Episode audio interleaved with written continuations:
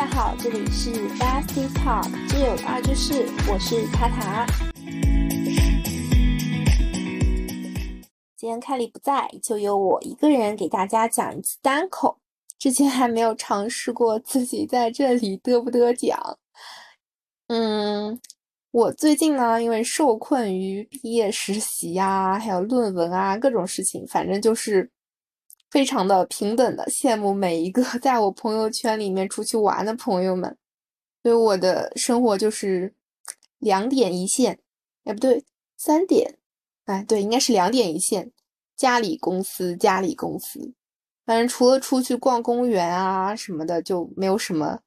出门了，在家躺着，嗯，不过还是有有和朋友出去玩过。否则今天就是直接在一分钟之内和大家说再见。那天呢，其实本来是想继续在家当个宅家少女，但是呢，就天气那么好，是吧？总归还是要出去晃荡晃荡。就本来是嘴上我嘴上说着说让人家做决定，你来定吧，你什么地方去？结果呢，原原先定那个场馆不开。所以就换个地方，所以我选来选去呢，就选了那个上海博物馆。它那边有个新的展嘛，那个叫什么？从波提切利到梵高啊，那个展还特别难约，你知道吧？就是特别的难约。我们俩差不多要蹲了，就是他要抢那个预约点，我们俩成功抢上一起，就已经差不多搞了三个小时。终于两个人都抢到，抢到三下午三点钟的票。那我们上午肯定得干点什么吧？所以就打算约约场电影啊，然后吃个饭，然后再晃晃悠悠的过去。我们就开始纠结要看啥电影。本来是说去看那个《铃芽之旅》，结果娘娘的朋友圈里面说去看了的人都说不好看。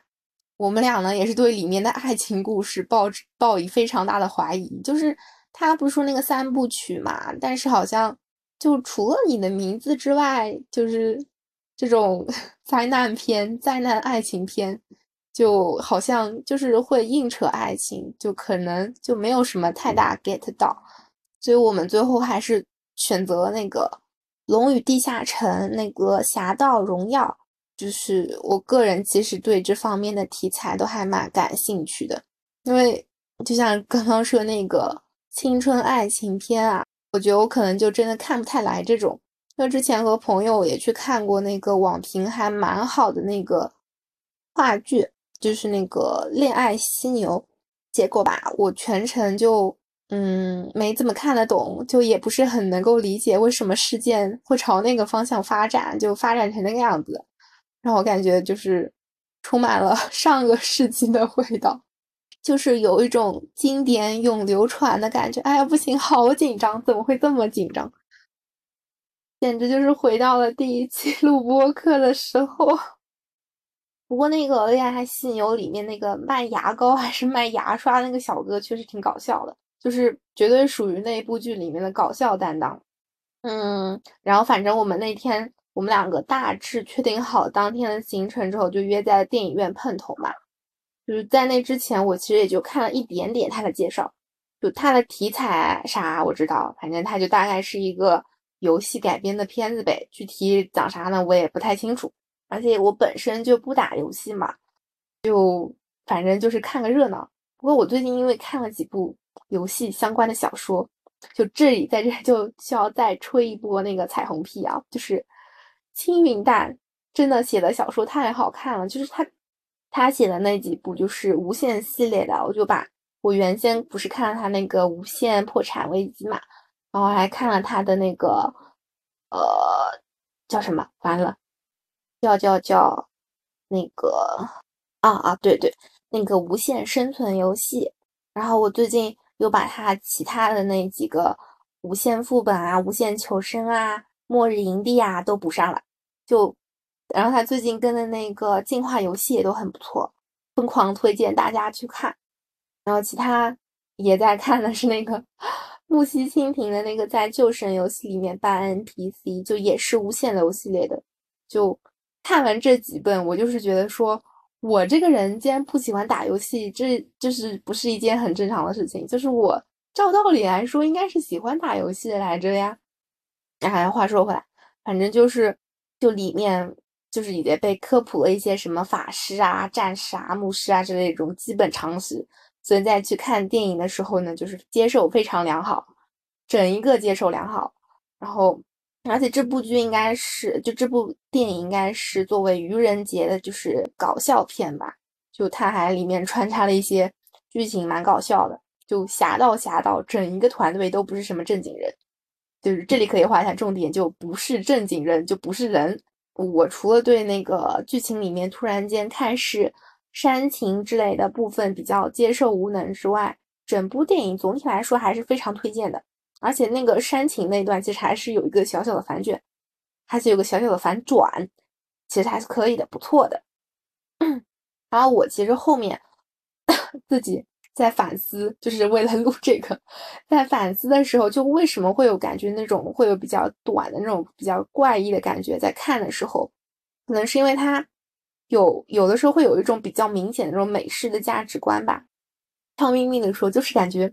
他们是被政治正确压抑的一代，就也可能是我比较个人比较敏感啊，会把它当做一种刻意的行为。就比如说那个审判官里面有一位，就是其中一位是一位黑人女性啊，然后那个红衣法师里面就是唯一一位可以说是没有被控制的顶顶大好人，那个圣骑士也是一位就是混血大帅哥。反正就不管怎么说，就感觉。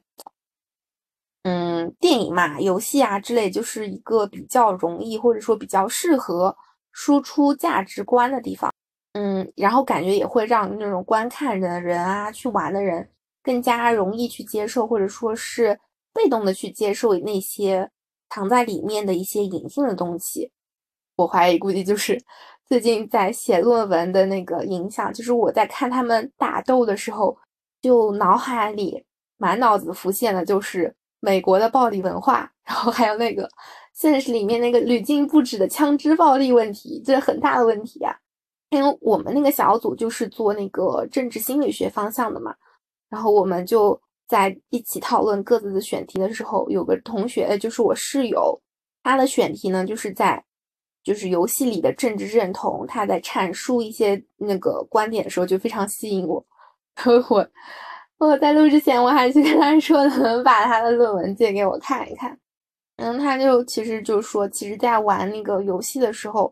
还蛮容易会接受一些宏大叙事啊，或者说是一些价值取向的东西吧。但是中国在这方面好像又没有，就是那种真正走出国门，然后就创造出一款属于自己的游戏的那种。现在比较火的，好像。都也只是收购啊，或者买版权之类的。就我其实也不是太了解啊，但是我感觉听他讲就是蛮蛮有道理的。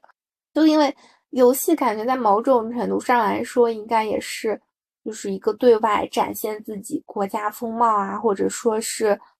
文化价值甚至历史的一个东西嘛。就比如说假设啊，如果日本因为日本的游戏做的比较厉害嘛，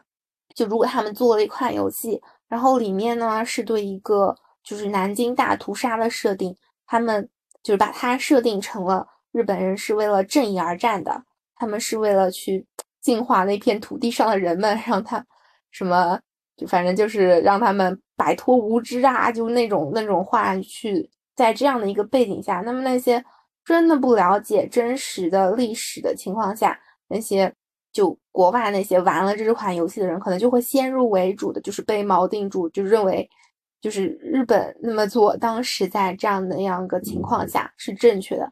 那这个在这个行为如果是没有没有错误的，就那那显然在这样的情况下，就对我们国家来说，就或者对我们这种里面的玩家就非常离谱嘛，就会感觉非常恶心，非常离谱。就碰到这样的这种剧情设定，那。我们如果真的碰上了，除了在官网 谴责啊，或者说在评论区谴责，那是不是有真的能力去改变这样的一个剧情现状，或者怎么样？反正就是扭转整个局面啊，我感觉就可能也没有很好的操作吧，我不知道。反正我感觉如果有真的有的话，就可能会被 diss 的很惨。但是也不能排除嘛，因为我们自自身没有办法做出一款非常好的游戏去面向世界啊，或者说面向那些嗯全球各地玩家的时候，那我们就是一个弱势的所在。就我们没有办法向大家介绍自己，那只能让别人通过别人的嘴来介绍我们。然后我在看完电影的时候，其实还在想，就说说好的《龙与地下城》呐，那一会儿就那一会儿会儿，那头胖头龙的剧情就一会儿就没了。龙呢，我以为他会贯穿主线，然后呢，结果回来之后看完之后去看那个评论区嘛，然后才发现原来是因为那款。游戏的名字叫做《龙与地下城》，所以它是这样子的。这个电影它是叫这个名字，就非是我浅薄了。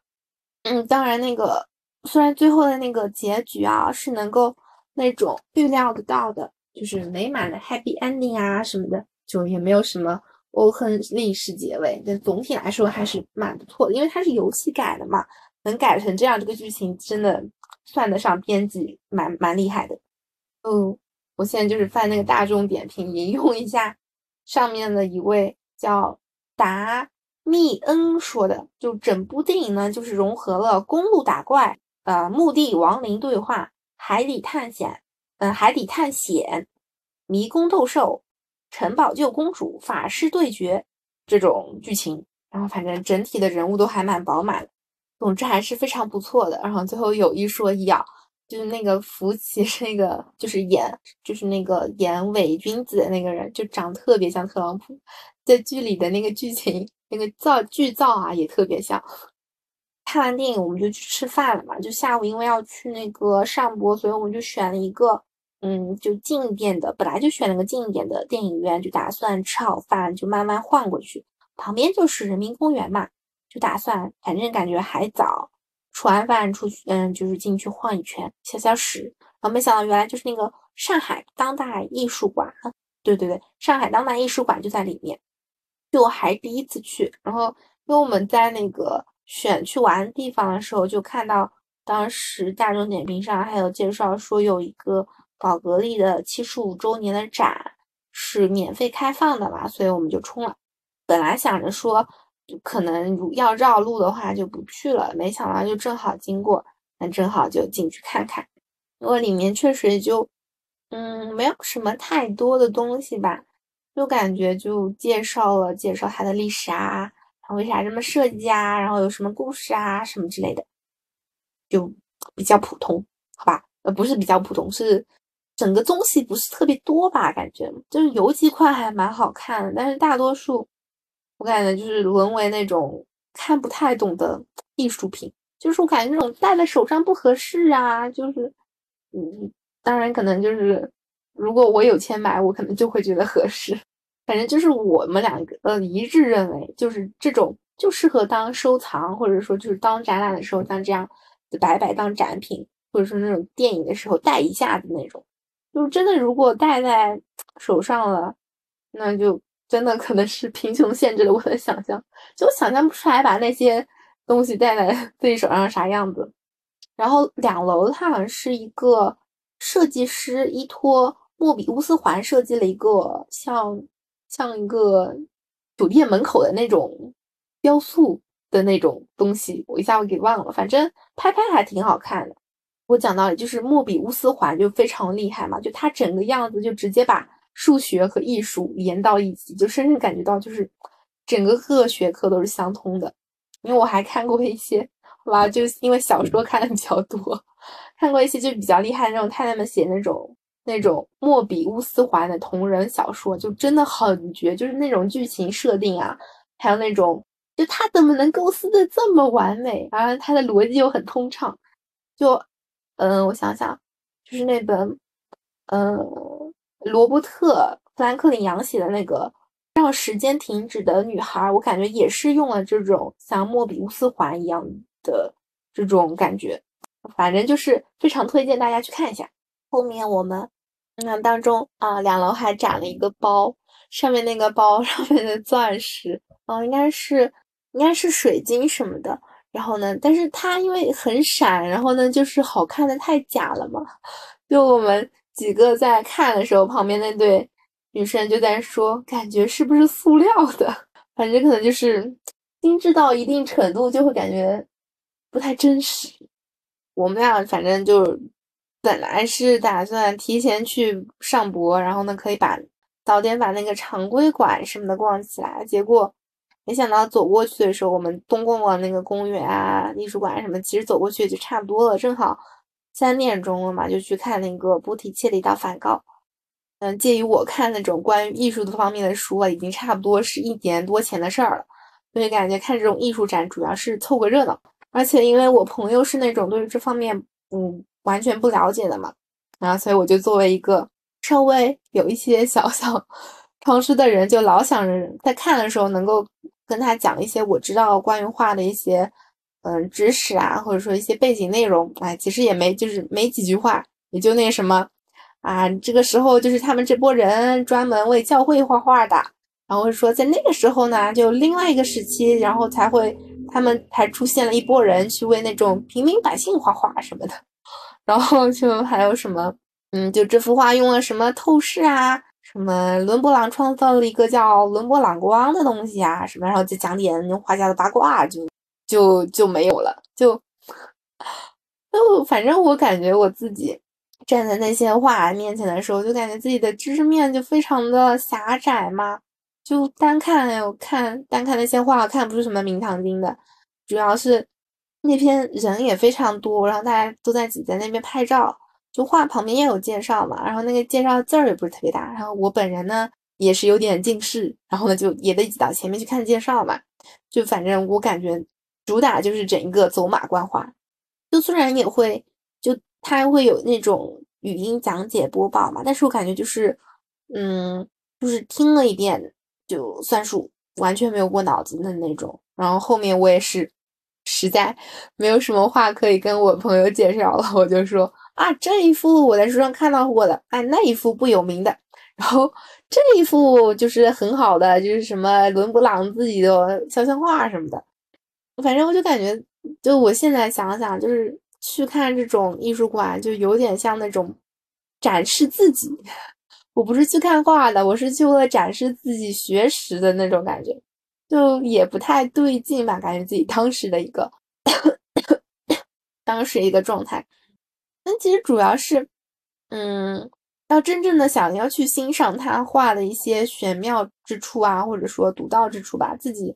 我也感受不出来，也没有办法，就没有办法真正的驻足。我好像就看到说，人家 外国人去看什么美术馆，要在一幅画面前驻足个半个小时，然后呢，在那边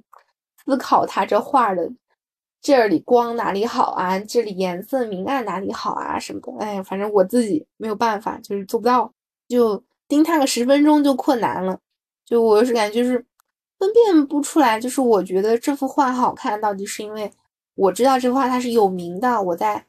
嗯，书上看到过，还是因为我本来就喜欢这幅画，然后或者说，就是我知道一幅画是因为它是一个大师所画的，比如说莫奈、梵高，就是这个展里面有两幅的，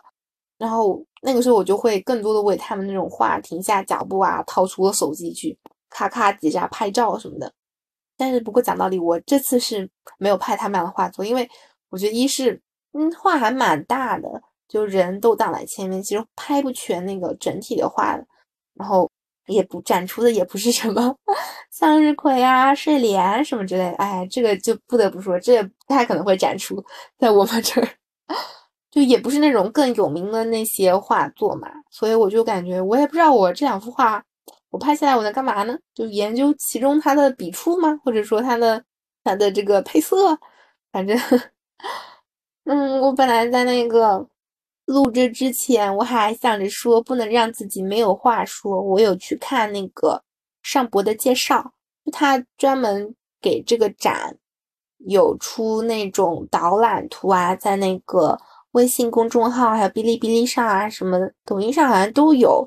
就是对于这个展览的导览解读，我就去都听了一遍，然后试图把其中的内容融汇到自己的脑袋之中，然后通过自己的嘴巴讲出来。然后发现有点累，做不太到。就是他那个知识还是蛮多的，大家如果感兴趣的话，可以自己去搜搜看。然后那些画作，其实在我觉得他网上其实拍的都蛮清楚的，就已经在网上能够把所有的画作都能够欣欣赏到。然后反正我现在嘛，就是感觉画作其实就是呃，要说 往深里说，就是他当时这些都是受一些历史啊背景所影响的嘛。所以，其实如果是从画的角度去剖析当时的历史状态啊，或者说从这方面进行一个解读的话，其实我感觉还是一个蛮好的，对于就去了解当时的历史状况的一些呃方面吧，就可能更加能够体会到当时的真实的一些情况，就无论是贵族啊，或者是教派，还是那些平民的状态。或者是当时的一些价值观之类的。总体来说，怎么说好呢？就是讲的那啥一点，就是说从早期的文艺复兴开始，然后到正式的文艺复兴，到后面的什么启蒙运动、宗教改革，然后什么，因为其实欧洲的各个国家都，就是他用画作展现出了一些自己独特的风格吧，或者说应该是那些各个不同的时期都有各自的一些嗯绘画风格。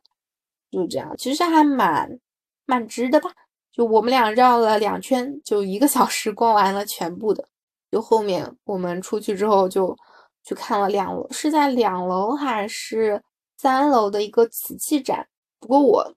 怎么说，我当时在看瓷器的时候，脑子里可能还是停留在楼下一楼那个画作上。嗯，就是感觉可能就是有一种文化的碰撞的感觉吧，就是时。就是在十四世纪的那个时候，欧洲那些国家创造出了这样一些画作，然后呢，我们在瓷器这方面就是对标的十四世纪，应该就是我们这边的元明清这边开始吧。就那段时期，我们在瓷器这方面就也创造出了那种很漂亮的工艺品，就当时就感觉脑袋里是一种满满的，